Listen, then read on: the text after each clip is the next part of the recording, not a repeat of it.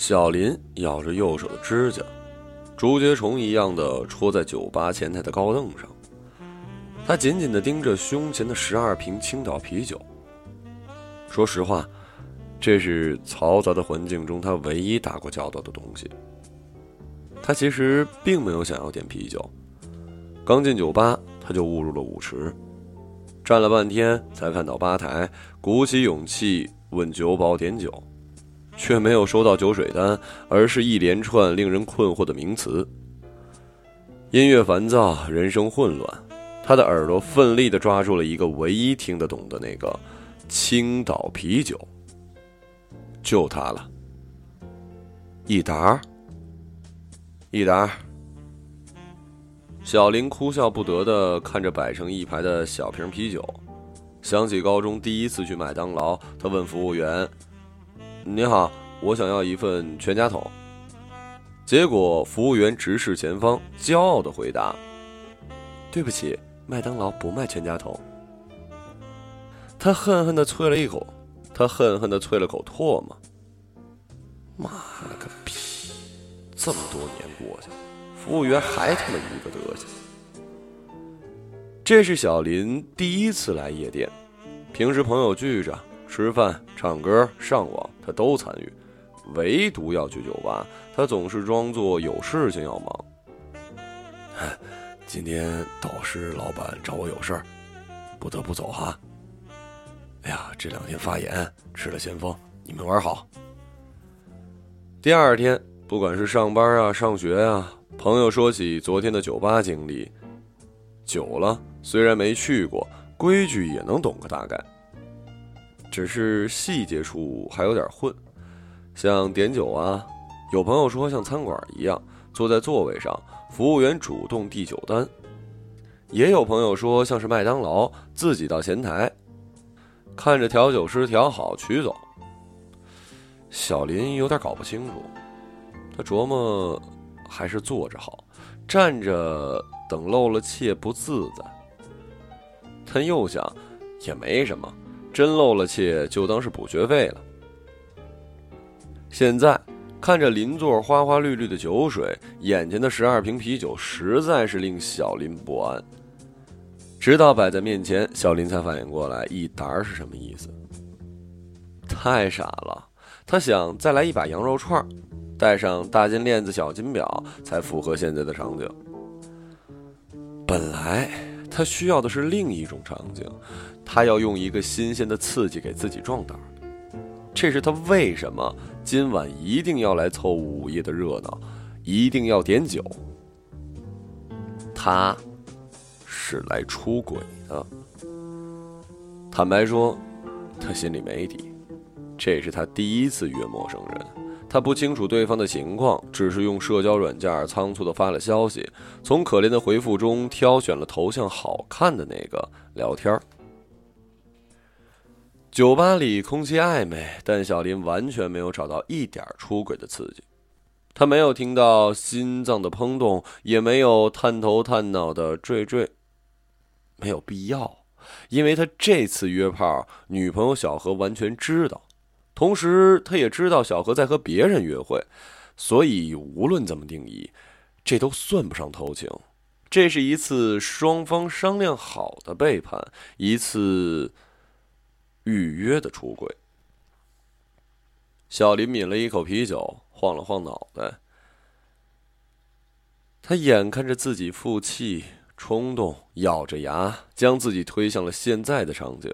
没有预期的刺激，他根本没有在乎即将来的炮友是谁，只是不安。不管他愿不愿意承认，他还是一直想着女朋友小何，还在猜测他。他能找谁呢？难道是坦桑尼亚男人？坦桑尼亚男人并非来自非洲，而是贵州。小何的大学同学只是皮肤黝黑，说话略带口音，被小林戏称为坦桑尼亚人。大学的时候，坦桑尼亚男人曾热烈的追求过小何，小何呢蜻蜓点水的接触，并没有实质的进展。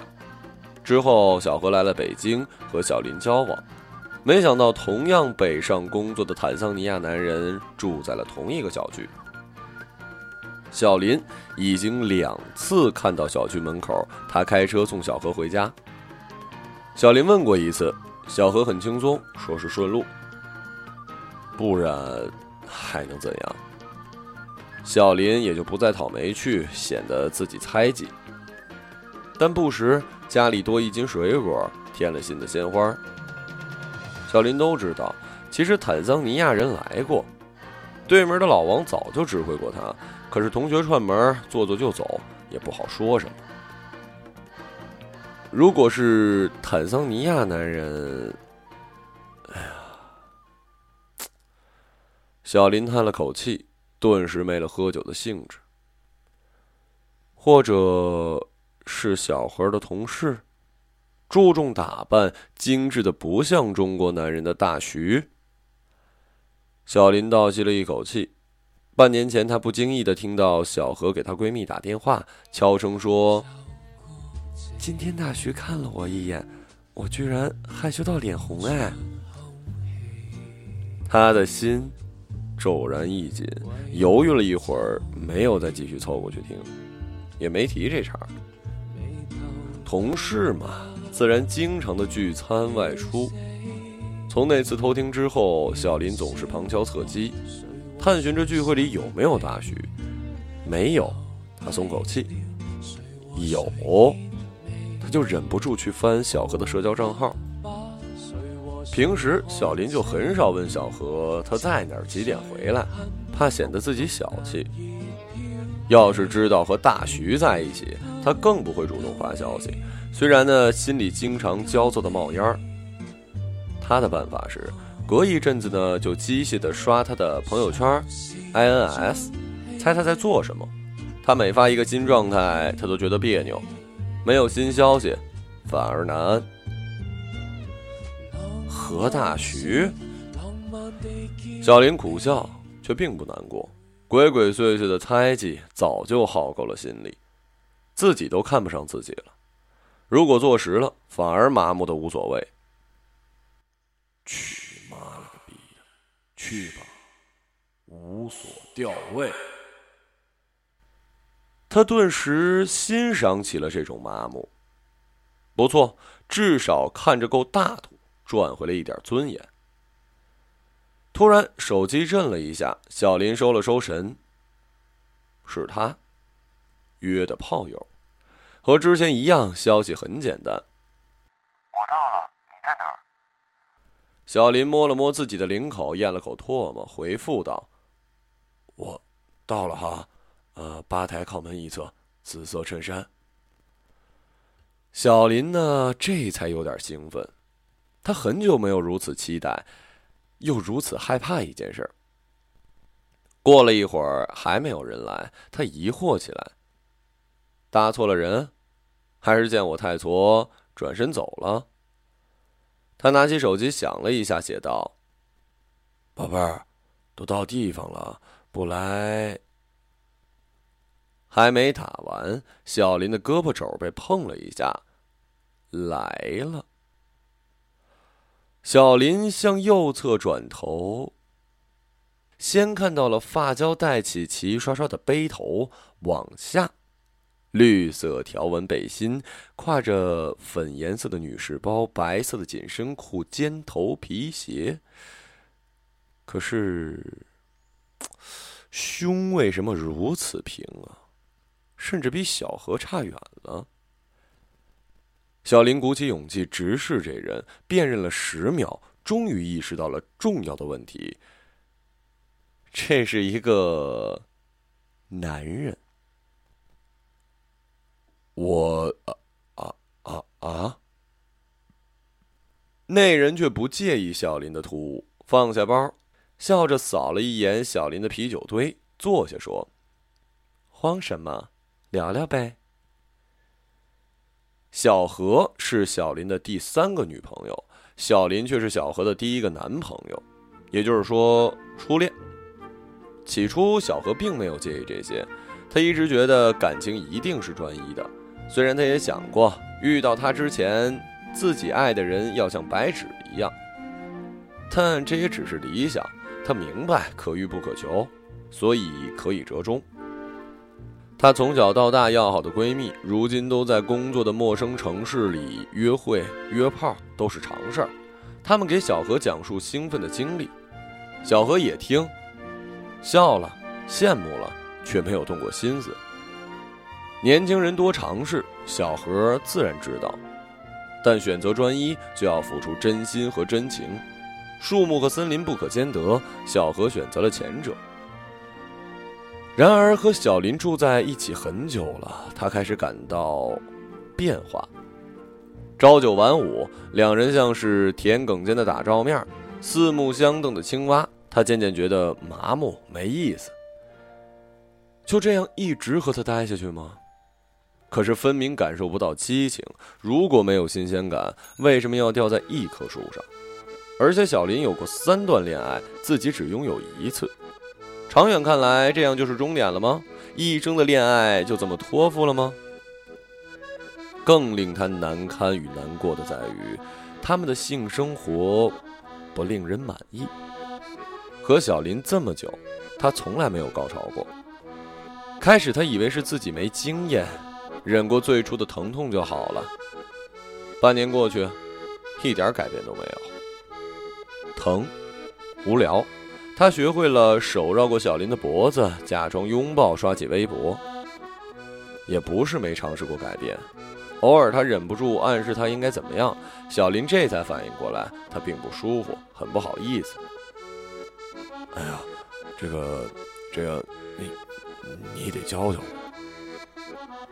他叹了口气，抓着他的手探索一次。小林开始记得让小何舒坦一点。两三次又忘了，回到了最鲁莽的姿势。小何非常难过，更生气。不是交过两个女朋友吗？为什么技术还这么糟糕啊？或者他们比自己更有天赋，或者他更愿意为他们付出？有两次朋友聚会，他实在忍不住抱怨过。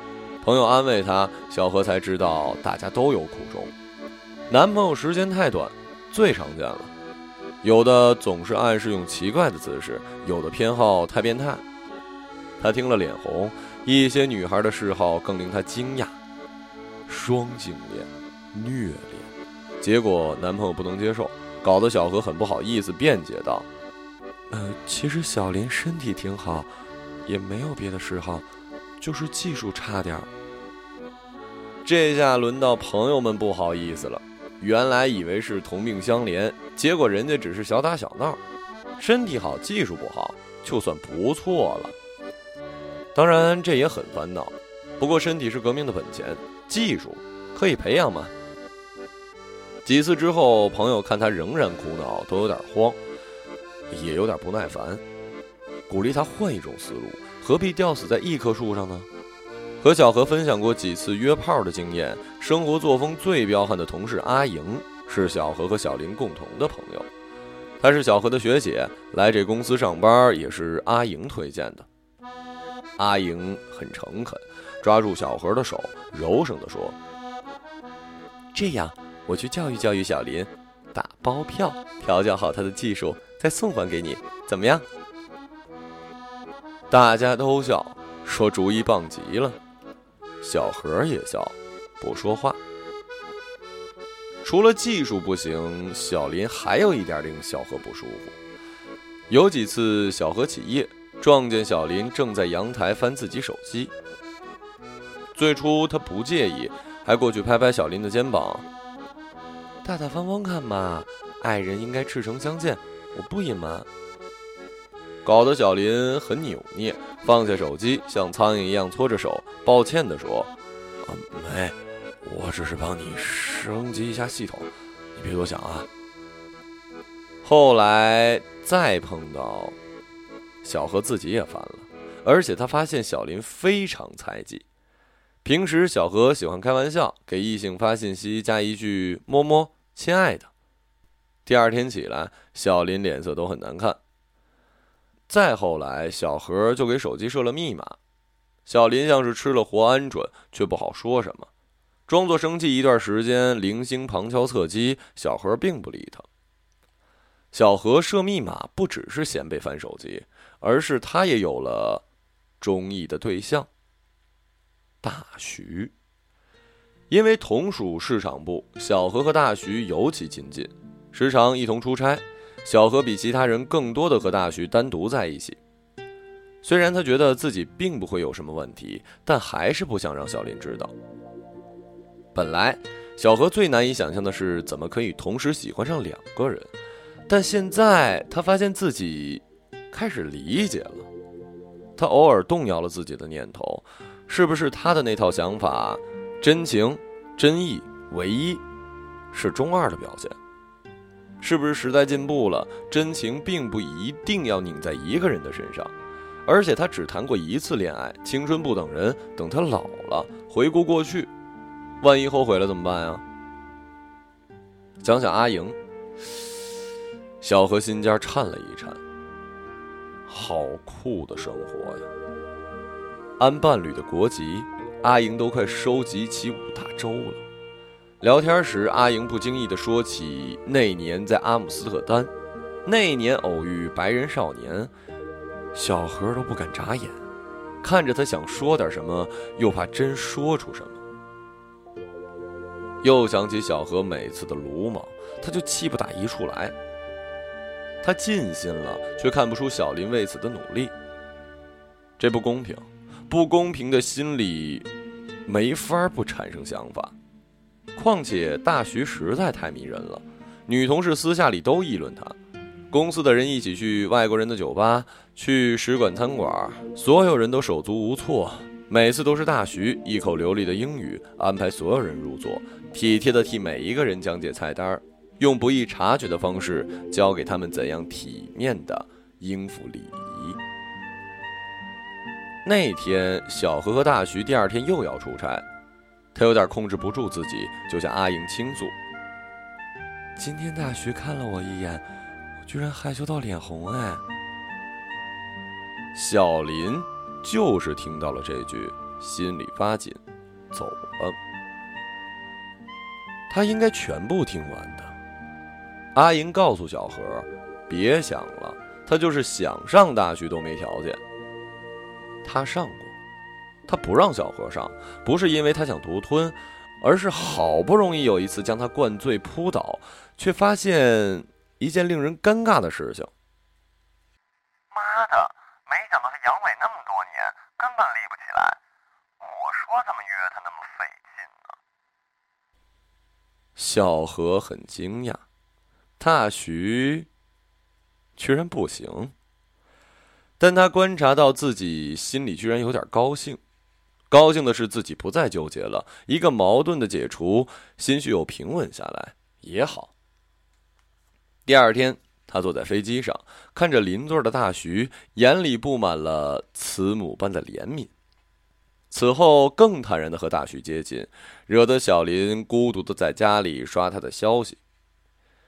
至于坦桑尼亚黑人，小何并没有什么好感，也是偶尔来家里做客，顺路呢送小何回家。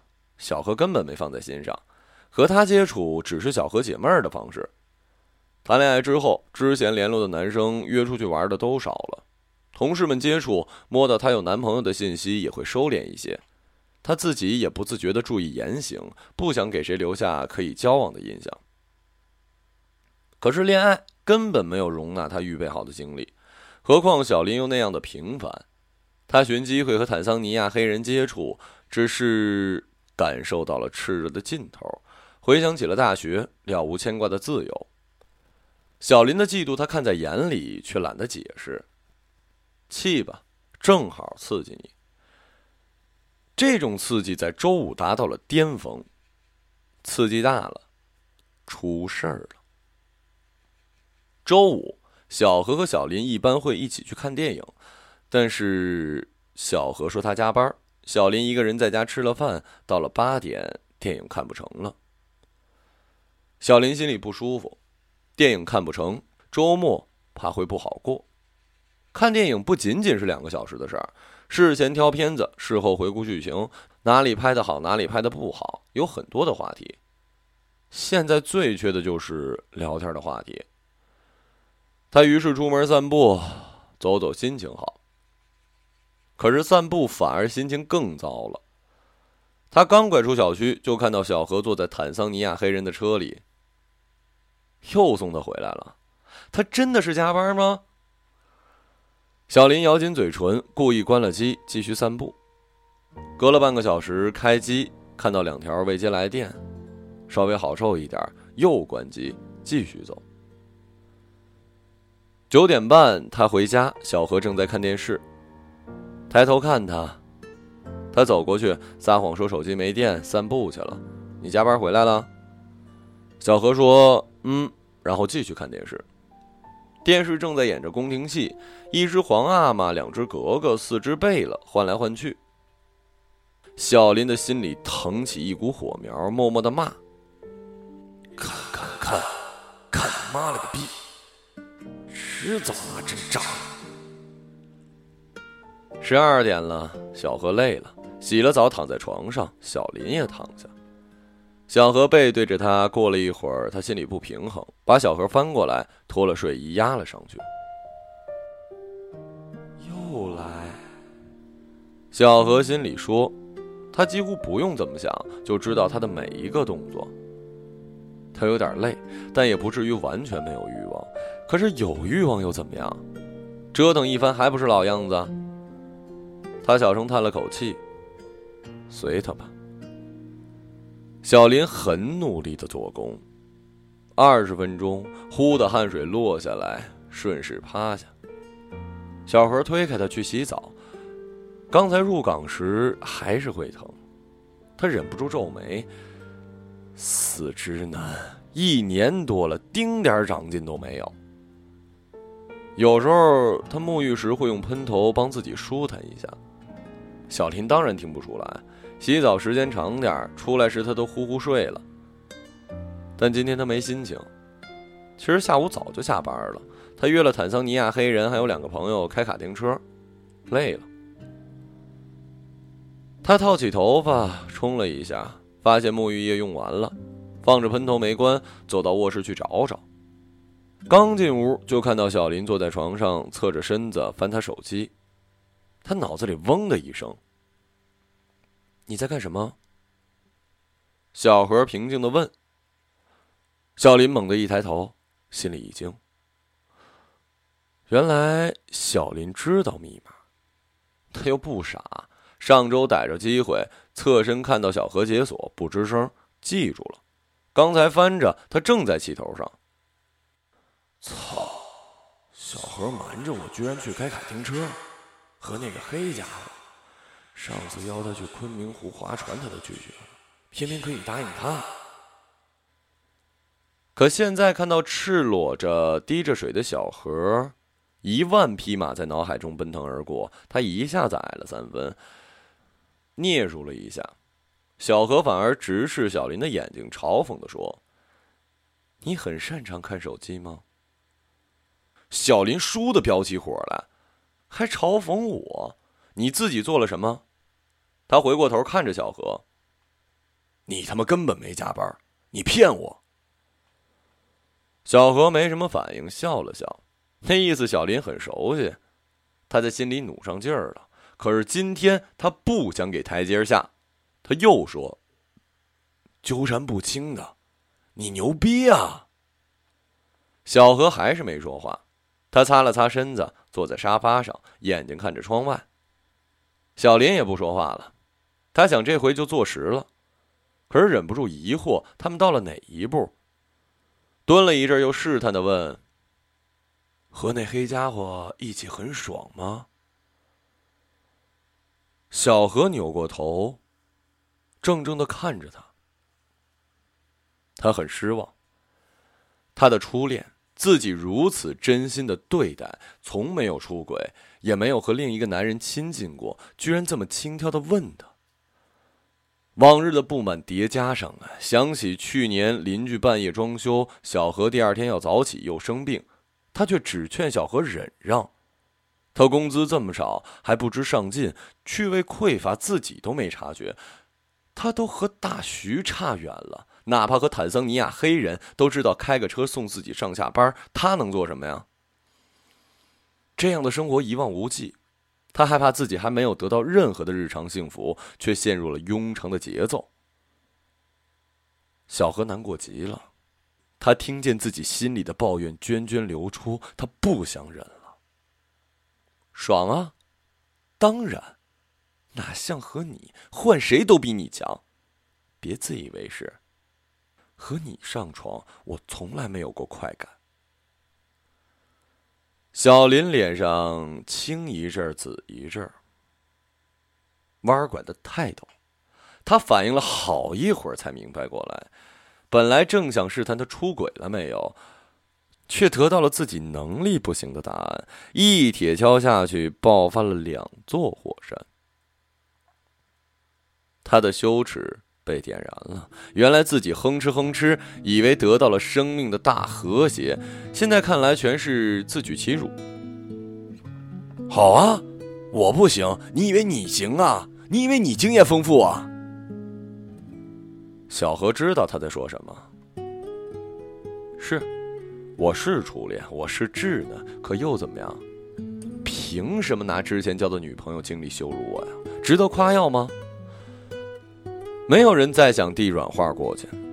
其实谁也不能驾驭这份浓烈的情绪，无论是储存已久的嫉妒，还是隐秘真切的欲望，他们都推着对话走向了荒唐的途径。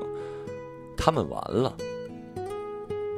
最终，小林疲惫的提议：这周末分开好了，预约一次出轨，谁也别管对方，也别理会。不是技术不行吗？我去学习。不是能力不行吗？你去寻找能力好的。小何同意了。他看着小林收拾好，背着挎包走出家门。他坐在房间里，听到浴室的浴水奋力的砸在地面。他不去想小林为什么提出这想法，也不去探究他究竟去找谁。他本来想用心来坚持的初恋，为什么变成了这样？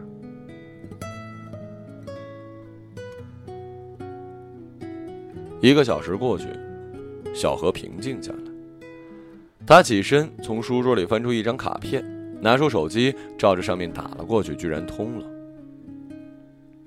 喂，哎，你好。明天下午有时间吗？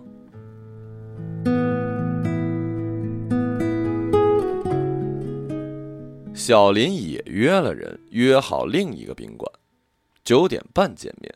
关键是，女人这次不会再出错。他提前到，坐下来，又拿出手机刷消息。他一整天没给小何发消息，因为他也一整天没有理他。小何一天都没有更新社交账号，无所谓了。小林想了一下，笑了笑：“去你妈的！”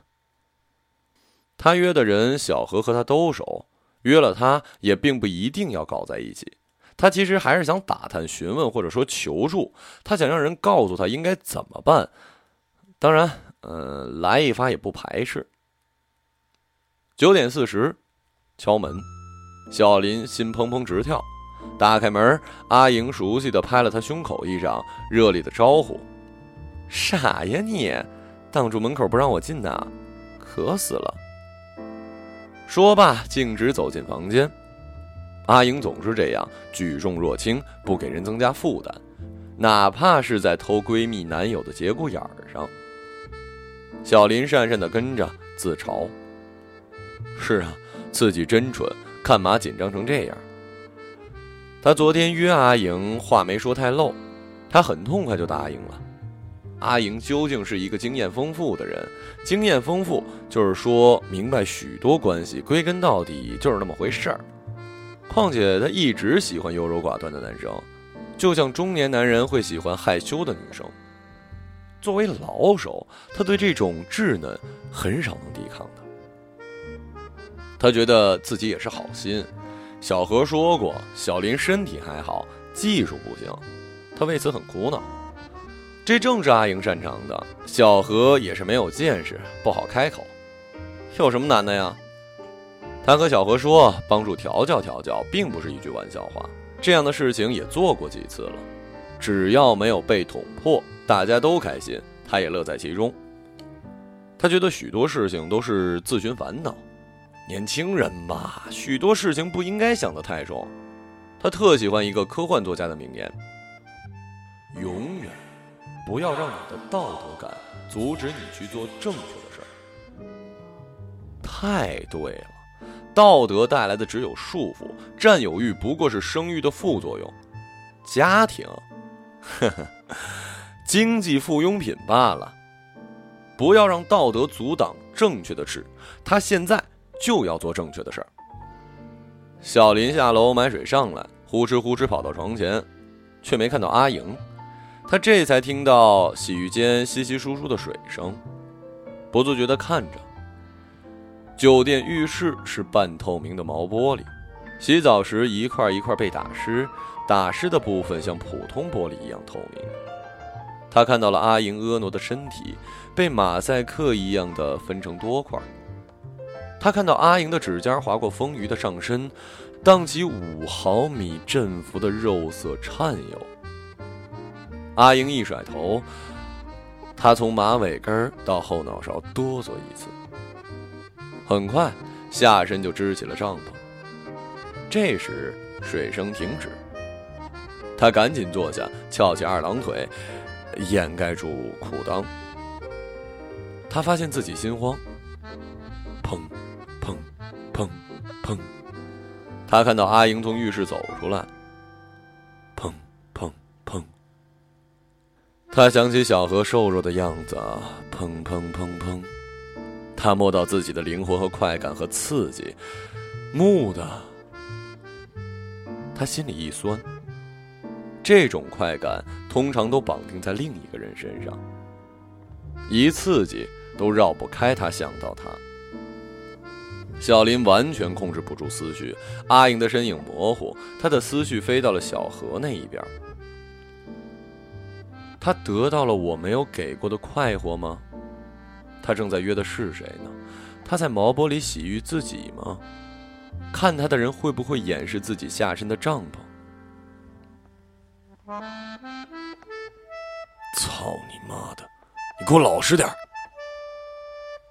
他突然说：“什么？”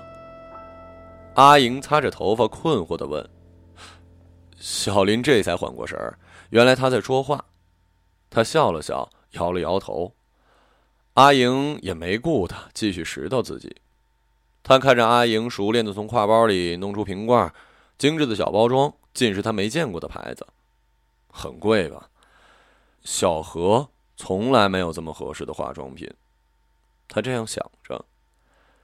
他记得在商场一家日本牌子的日用品商店，小何看中了一款卸妆水儿，左试右试，找同样功能，找不同容量，不耐烦的比价，最终他挑选了容量大、价格低的那款。小林早就不耐烦了，抓起瓶子就去付款。小何跟在旁边讨好的笑，还想说说自己挑选多么划算。他不理，留下小何一个人撅着嘴站着。物质上的亏欠都涌上来了。去年五一，所有人都出去玩。小林大学时经常穷游，刚工作，习惯还没拧过劲儿。为了省钱，小何跟着他每天吃五顿小吃，没有正餐。小何不高兴，坐在路边，看到朋友圈里阿莹他们在吃烤鱼，去酒吧喝酒。聂如向小林抱怨，小林不屑的笑，没去管。抑制不住了，为什么现在跑来袭击他的都是愧疚和憎恨呢？小何说自己不行，小何和大徐眉来眼去，小何和坦桑尼亚黑人混在一起，没用，没用。越来越多的过去展示给他，让他浇筑起亏欠的高楼。与前女友藕断丝连，对小何爱好的电视节目冷嘲热讽，无限的不信任和猜忌，自己的平庸和不争气，一切都笼罩着他。他像是套住了一层塑料膜，蹲在大雨中，水滴噼啪作响，闷闷的滴落在耳边。本来他全身干燥，瞬间滂沱，不是因为暴雨，而是因为眼泪。阿莹看着小林低头，猜疑他的犹豫，他递了一条热毛巾贴过去，半蹲在他的面前。小林捧起了阿莹的头发，湿漉漉的，他的眼睛也是湿漉漉的。他对他说。小何，对不起。他隐约知道，这其实是阿莹，但他脱口而出的还是小何的名字。没办法，他生活里少数曾有的柔情，都单线系在了这个名字的背后。路径依赖。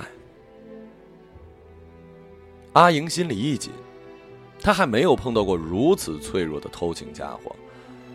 他双手摩擦小林的腰，摩擦小林的腿，边说：“小林，没事儿，姐姐陪你，没事儿，姐姐在这儿。”小林忽然感觉自己被亲吻着，裤子被退掉，再低头，阿林正用热毛巾擦拭他的下身，擦完，他含了上去。小林从来没有被这样对待。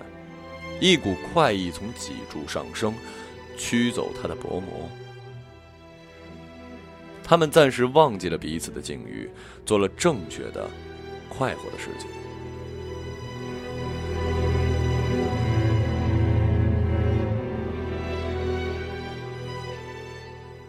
周一下午三点，小林拖着身子走回家，他错过了和小何约定的午间相遇时间，他睡过头了。他也错过了上班，没有请假的错过。不过现在都不重要了，他正一步一步的拖着往家走，精疲力竭，头脑空空。不，也不完全是空的，还有一丝疑虑，去之不去。小何在家吗？他会怎么想呢？会看到别的男人在屋里吗？他想着，走着，到了单元门口，上楼，发现门前被打扫过一次，之前放置在楼道里的物品都被收拾起来了。居然还记得这些，他想，难道周末没出门？一阵窃喜，开门，一瞬间，他惊呆在了门口。家里被清理一番，准确的说，所有小何的物品都被搬空了。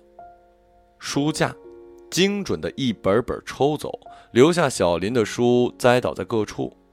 衣柜、箱子被打开，重新封好。小何的所有衣服取走，他的衬衫重新叠整齐，放到一摞。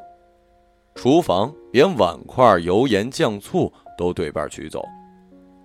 他赶紧找他的柜子，只剩他的证件。现金少了一摞，打开手机查询他的账户，钱也是上周五的一半。小何把他所有的痕迹都抹去，非常公平的对半抽走。他看到一张收费单落在地面上，捡起来看。某某搬家公司，某某元劳务费，落款时间周六下午。